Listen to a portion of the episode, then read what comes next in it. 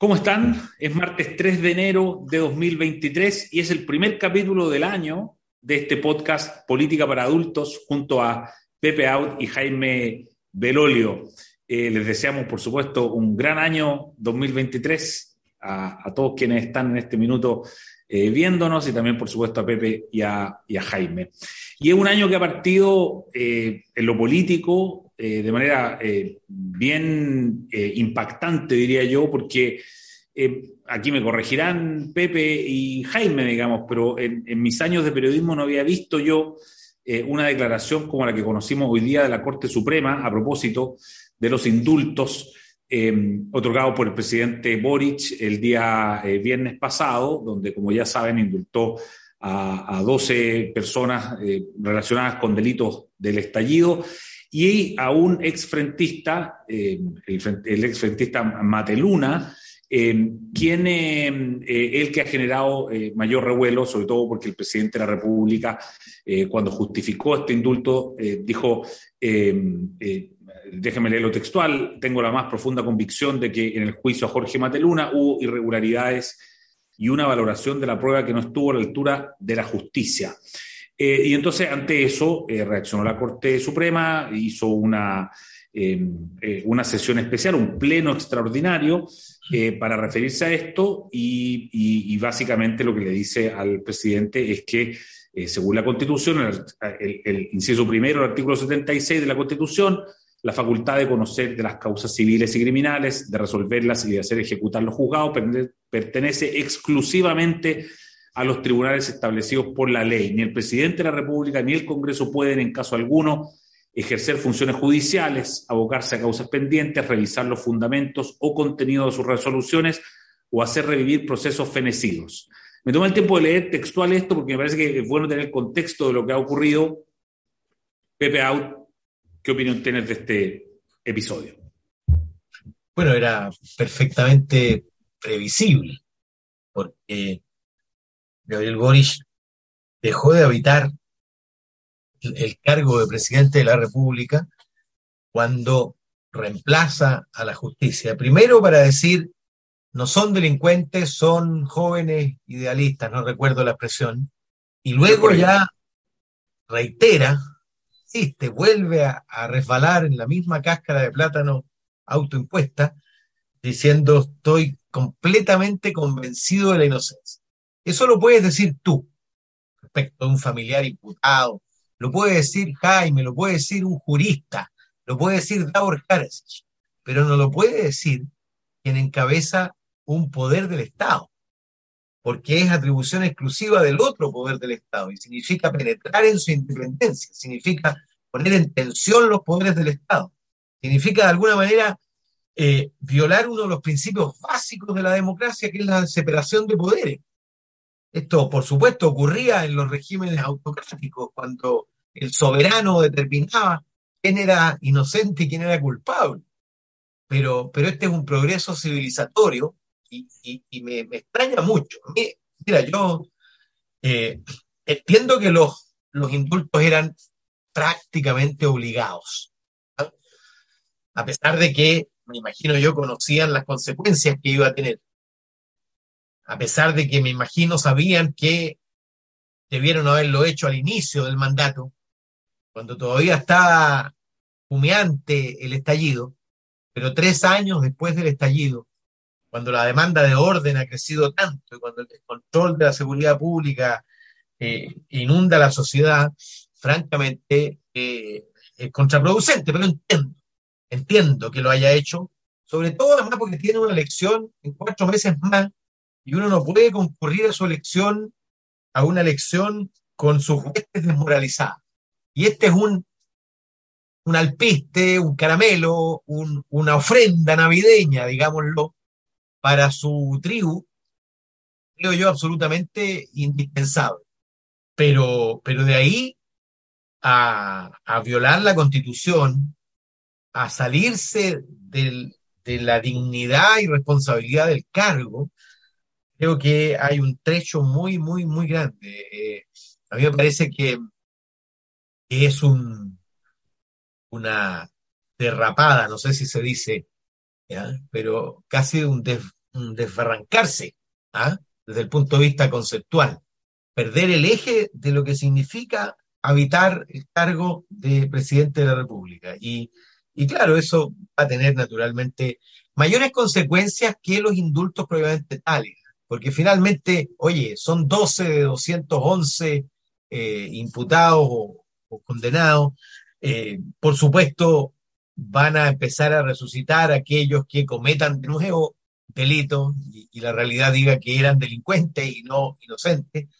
Pero lo que me intriga es la mm, porfía del presidente de inocentarlos, es decir, de, de salirse del concepto de indulto, porque el indulto no borra ni el delito ni la pena, siquiera lo borra de los antecedentes. ¿ah? Simplemente por razones de contexto, por razones de pacificación, por razones políticas, por razones humanitarias, la mayoría de las veces, los presidentes han indultado. Eh, siempre con algún ruido, ¿ah? porque esta es una institución, digámoslo, rémora de tiempos de tiempos de la autocracia. ¿ah? No es propio de la democracia, pero es como un resorte excepcionalísimo. ¿ah? Y, como es excepcionalísimo, debe ser usado de manera excepcional, pero con las razones, las razones que la Constitución le, le establece la razón que no está dentro de la Constitución es que tú tengas un juicio respecto de la inocencia o culpabilidad distinto de un proceso judicial que culminó y que hizo todo su itinerario. Y al final, cuando dice que hubo irregularidad, está tocándole la oreja y está agrediendo a la Suprema. No me pronuncio sobre la inocencia o culpabilidad no, no tengo los antecedentes suficientes como para hacerlo. Pero aunque el presidente los tuviera, no puede desafiar al otro poder del Estado de manera tan flagrante, sin consecuencias. Claro. Eh, Jaime, déjame en la misma pregunta, que es lo que te parece este episodio, pero déjame agregarle un elemento más, porque Pepe habla de esto va a traer consecuencias. Eh, como la Corte Suprema dice que el presidente en este acto eh, vulneró la Constitución, ¿esto es acusable constitucionalmente, a tu juicio? Eh, a ver, varias cosas. Lo primero es que, eh, obviamente que es inédito el hecho que la Corte Suprema y la Fiscalía eh, salgan, capaz con pocos minutos de diferencia, a decir, nosotros hicimos nuestro trabajo. Eh, y además, la Corte Suprema, de forma inédita, le recuerda algo que por supuesto él tiene que conocer. Eh, y es algo que es como bastante evidente, pero el hecho de recordarlo significa una transgresión. Dentro de esa línea, eh, la pregunta es si es que acaso se cometió finalmente esa transgresión o no, y eso es algo que tiene que ponderar, digamos, quienes acusan. Yo hoy día veo que eh, hay varios parlamentarios de Chile Vamos y de oposición en general que están anunciando una acusación contra la ministra de Justicia, porque además tenemos que recordar que este, este es un indulto que parte muy mal, se sigue desarrollando muy mal y no sabemos todavía cuándo termina. Y digo que parte muy mal porque eh, los nombres estaban mal y tuvieron que agregar otras dos personas más entre medio, eh, lo cual no, es solo un gafe, sino que además son personas a las cuales tuvieron que agregar uno de los cuales involucrado en el incendio de la Universidad Pedro Valdivia. O sea, eh, estamos hablando de personas que cometieron hechos muy graves. Eh, de hecho, yo lo vería no solamente como el incendio de una universidad, sino como un atentado contra la libertad de cátedra.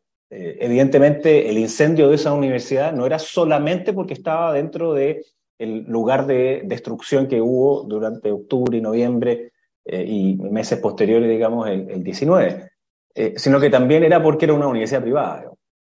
Eh, esas dos cosas me, me, hacen que, que, ese caso en particular que se agregó después eh, haya sido un, un grave error y el tema de Mateluna es un tema de larga data, como bien dice Pepe. Eh, a mí me tocó, me acuerdo, en la Comisión de Derechos Humanos, cuando estuve en mi primer periodo de diputado, recibir a personas de, eh, que, que, defendían, digamos, la, la, la, posición de Mateluna. Todavía no habían ido a la Corte Suprema, o, o recién habían ido a la Corte Suprema, más bien, a hacer este, eh, este último recurso de revisión, que se llama, que ya es el último último, cuando solamente se pueden presentar pruebas nuevas que no estuvieron a la vista de los jueces que fallaron en ese momento. Y claro, tenían algunas cosas que, que una las escuchaba y decía, tienen un punto, pero todos ellos fueron presentados en este recurso de revisión. Eh, de hecho, ha, circulado en estos días el, resumen de la Corte Suprema. Esto fue cuando eh, el ex decano Harasic fue a representar a Mateluna. Eh, y perdieron, perdieron en cada uno de los puntos y la Corte dice por qué perdieron en cada uno de ellos. Y me acuerdo que en ese momento nos pidieron, antes que perdieran, digamos, nos pidieron que nosotros como que apoyáramos como comisión y mm, me acuerdo haberme puesto no porque no me pareciera que a varios de los argumentos que estaban ahí expuestos eran sinceros y, atendibles, eh, sino porque era una pugna con otro poder del Estado en el cual nosotros no podíamos inmiscuirnos. No, no correspondía, menos todavía cuando queda otra etapa del juicio. Y lo que me asombra eh, es, como... Em, no, la palabra banalidad puede ser mucho, pero yo te diría que veo que el gobierno no ha aquilatado la gravedad del asunto, del indulto, de lo que eso significa en sus consecuencias y eh, de los problemas que tiene con el Poder Judicial. Eh, y, eso es muy grave. Y lo es porque además se mete, como bien decía Pepe, justo en una instancia en donde es la demanda por seguridad y seguridades en general, lejos la más importante, todavía no hay un nombre para la Fiscalía Nacional, mañana tiene que presentar el gobierno un nombre para la Fiscalía Nacional, está muy cruzado con eh, el Senado, eh, acaba además de tener un problema la ministra Toá con una, una de las ministras de, oposición, perdón, con unas senadoras de oposición, perdón, eh, y, obviamente eso va caldeando los ánimos. Eh, o sea, la, mesa de seguridad, por supuesto que se terminó inmediatamente. O sea, no puede haber una mesa de seguridad en la cual el gobierno que dice que quiere que se radiquen ciertos delitos después los indulta. Eh, en este caso, y, me atreví a escribirlo así además en una columna, es, el indulto del octubrismo es una manera de justificar la violencia del octubrismo. y eso quizás es la señal más preocupante porque eh, si hubiese sido por razones humanitarias, dentro de los 11 casos, de hecho, hay un par que uno podría haber dicho que eran razones humanitarias. Eh, pero cuando tú los indultas y dices que son inocentes y era porque eran un contexto particular, bueno, entonces el contexto particular solo aplica para quienes cometieron esos actos de violencia, incendiaron y quemaron, pero ¿qué, qué pasa con carabineros, por ejemplo? Que también eran parte de ese momento particular. ¿No es atendible hacia ellos? ¿Solamente habían unos inocentes y los otros son siempre culpables? E, ese es un punto que, es duro. Y con respecto al caso de Mateluna, eh, es, particular porque, entre otras cosas, este es el segundo indulto que él tiene. Eh, el primer indulto se lo dio Ricardo Lago, eh, porque él fue preso muy joven, a los 18, 19 años, producto de las acciones terroristas del Frente Manuel Rodríguez. Fue indultado y luego ocurrió esto, este nuevo delito por el cual fue sancionado. Y, mm, y si el presidente se hubiese quedado callado, si no hubiera dicho nada hasta el día de hoy, digamos, sino que simplemente hubiese acogido el hecho que él hizo su em, uso de una facultad que está en la Constitución, probablemente no estaríamos en, el tremendo problema que estamos ahora, sino que fueron más bien las palabras del presidente, al decir primero que tenía la plena conciencia sobre su, inocencia, después, además, agregar de que eh, había irregularidades, que no se habían ponderado bien las pruebas, yo creo que de verdad parecía como un comentarista ajeno al cargo de presidente. Eh, y creo que eso lo deja en una, muy mala posición. Eh, tengo que leer, eso sí, hace poquito rato atrás, un par de minutos, ahora que estamos grabando este podcast, el presidente eh, tuvo que salir él a hacer una vocería, la, la, vocera de gobierno la suspendió, obviamente eso causó cierta como tensión, y salió el presidente a hablar, y él dice que reclama que comparta plenamente el recordatorio que realizó la Corte Suprema bueno, como diría un ex jefe mío, era que no. Em, y, cada poder del Estado tiene deber constitucional de respetar a los otros. Bueno, por supuesto, el problema es que quien no lo hizo fue él.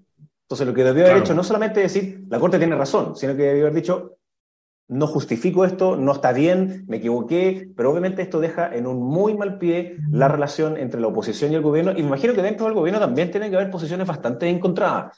Em, porque eh, el, echarse arriba, y perdóneme el chilenismo, a la Corte Suprema y a la Fiscalía el mismo día, además el día antes de que tiene que elegir un fiscal nacional, es una muy mala estrategia y jugada política.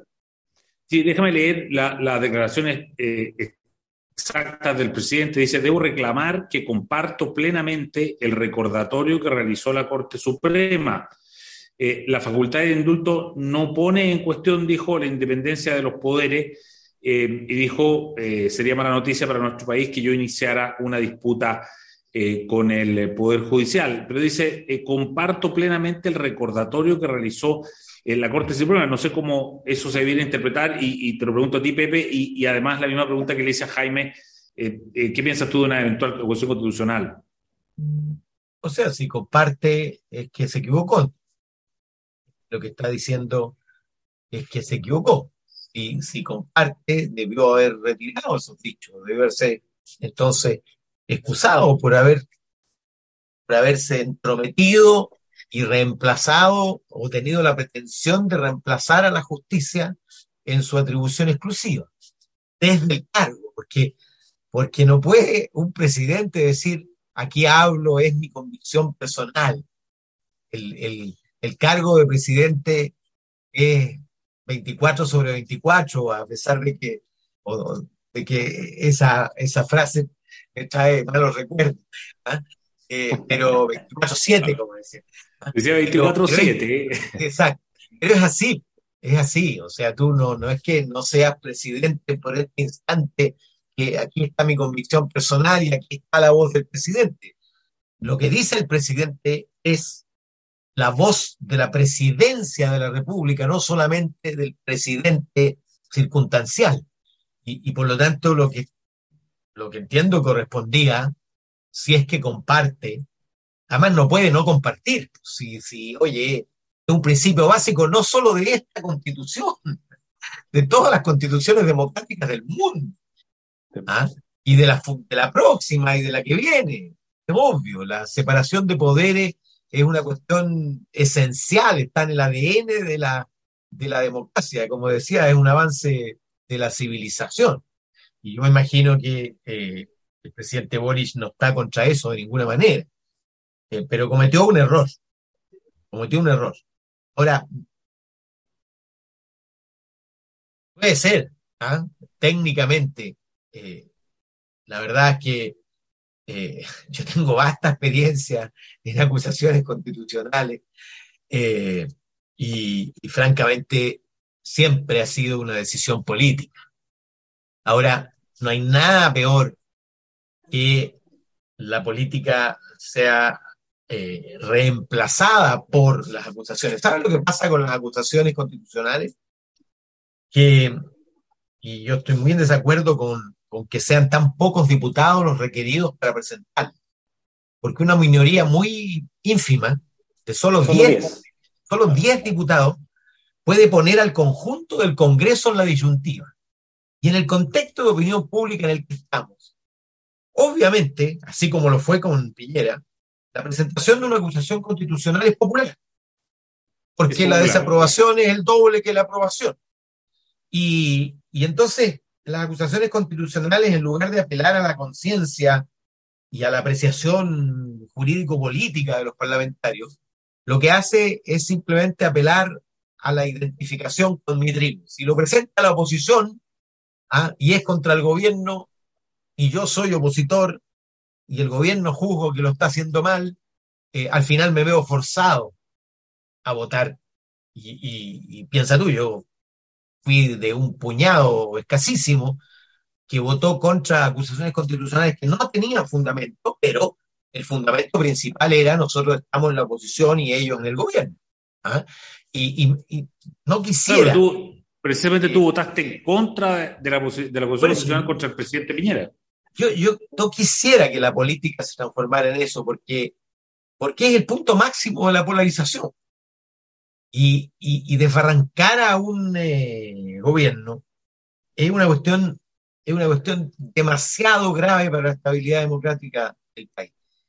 cuando acusaron a Piñera dos veces, no, no aquilataron, creo yo, la importancia que tiene para el país el hecho de que un presidente le entrega el bastón, en este caso la banda presidencial, la piocha, presidente que viene eh, en una ceremonia donde están los que se van y los que vienen, donde no hay peleas ni nada, eh, eh, donde uno tiene al frente lo que ha ocurrido en, Perú, ¿ah? presidente tras presidente, francamente, creo que, el camino de las acusaciones constitucionales es un camino es un camino que lleva al, barranco. Mm.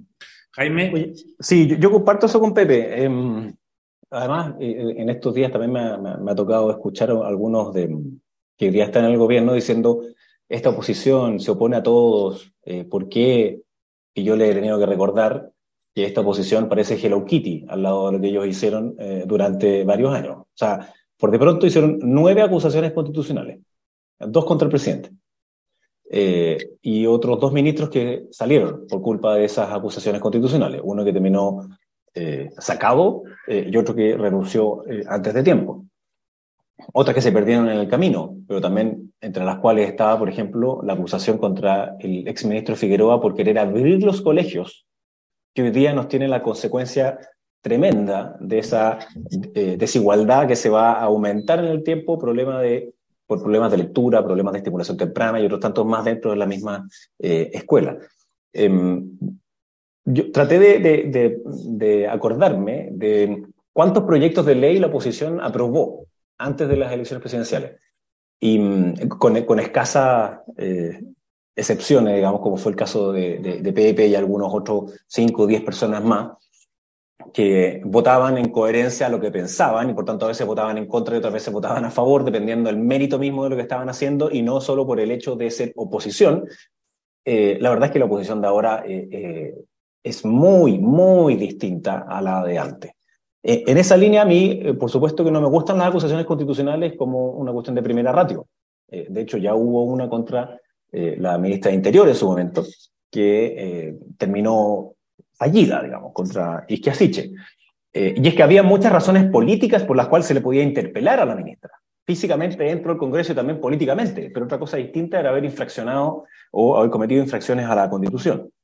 en este caso creo que em, lo del presidente habiendo dicho lo que hoy día ahora dice, es relevante también tomarlo en consideración por em, por la estabilidad institucional. Eh, y, yo creo que eh, nosotros no podemos sumarnos al club de los países en los cuales los presidentes no terminan su mandato. Eh, nosotros tenemos que acostumbrarnos a que los presidentes son electos, duran los cuatro años, que los ministros son parte de quienes van modificándose en su composición y que van además haciéndose cargo de algunos de los problemas de la política. Y pero particularmente me importa que este gobierno se dé cuenta que cada vez que le hace un gesto a la extrema izquierda, después tiene que ir recogiendo cañuela de a poco, pero habiendo cometido un error grave. O sea, eh, eh, esto lo hace porque las primeras explicaciones, y que salieron varios como de su escudero diciendo, no, pero esto no es ninguna sorpresa si estaba en el programa de gobierno. Chuta, perdón, eh, pero entonces, ¿gobierna para quién? ¿Para la barra, digamos, de ese momento? O, ¿O, gobierna para los chilenos? Entonces, claro, puede no ha sido una sorpresa, pero es una profunda excepción que se haga en este momento, en esta situación, cuando se está hablando de seguridad como un tema nacional, en donde se le deja en impunidad a aquellos que eh, validaron la violencia como método legítimo de expresión política. Eh, entonces, yo creo que esta es una discusión bien profunda.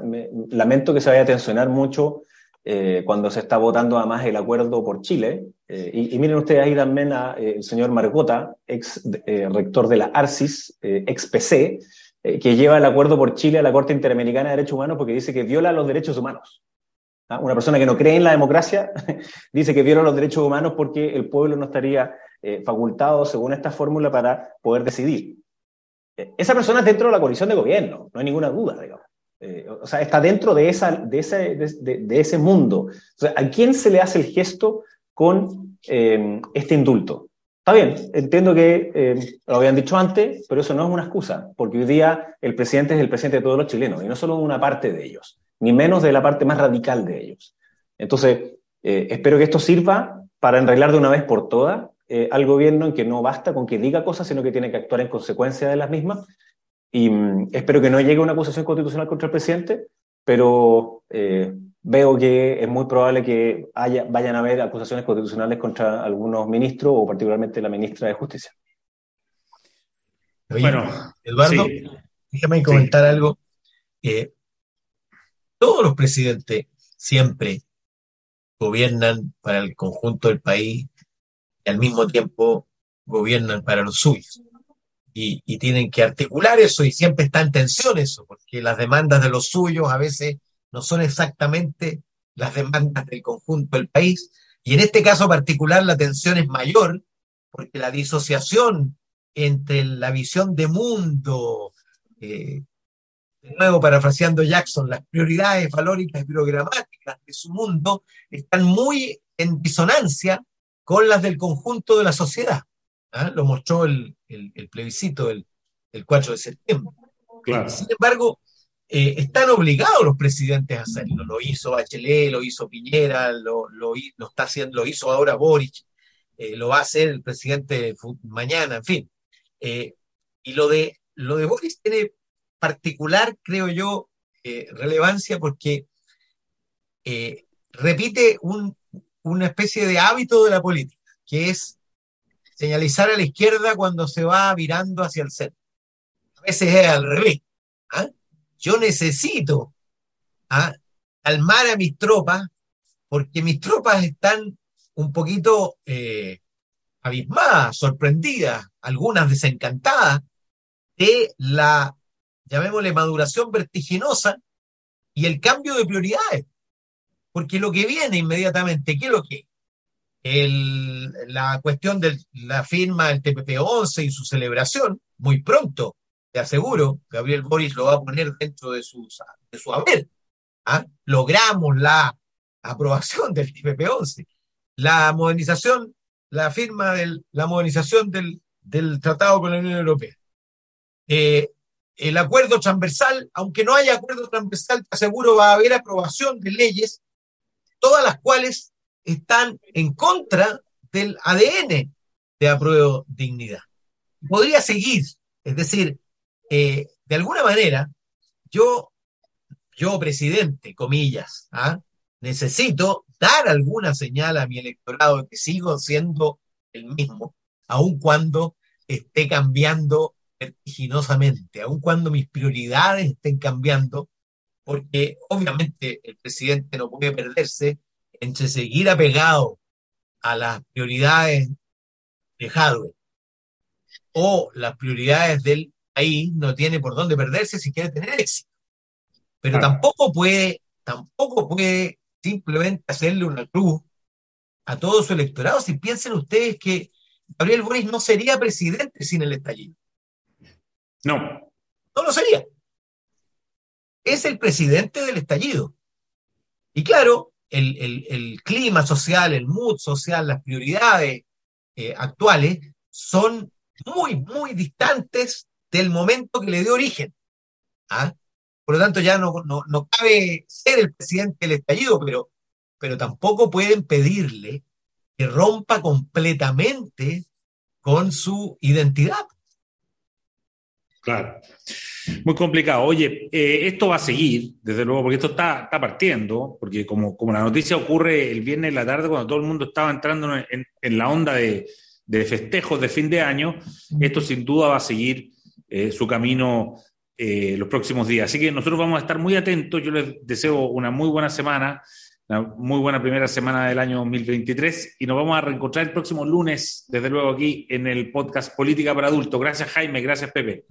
Ya, pues, fue la primera semana del año, yo sé que fue un poquito más, más tenso, más amargo hoy día, pero bueno, la próxima va a tener que ser mejor. Así que un abrazo y que sea un gran año para todos. Chao, chao. Que estén muy bien. Chao. Gracias.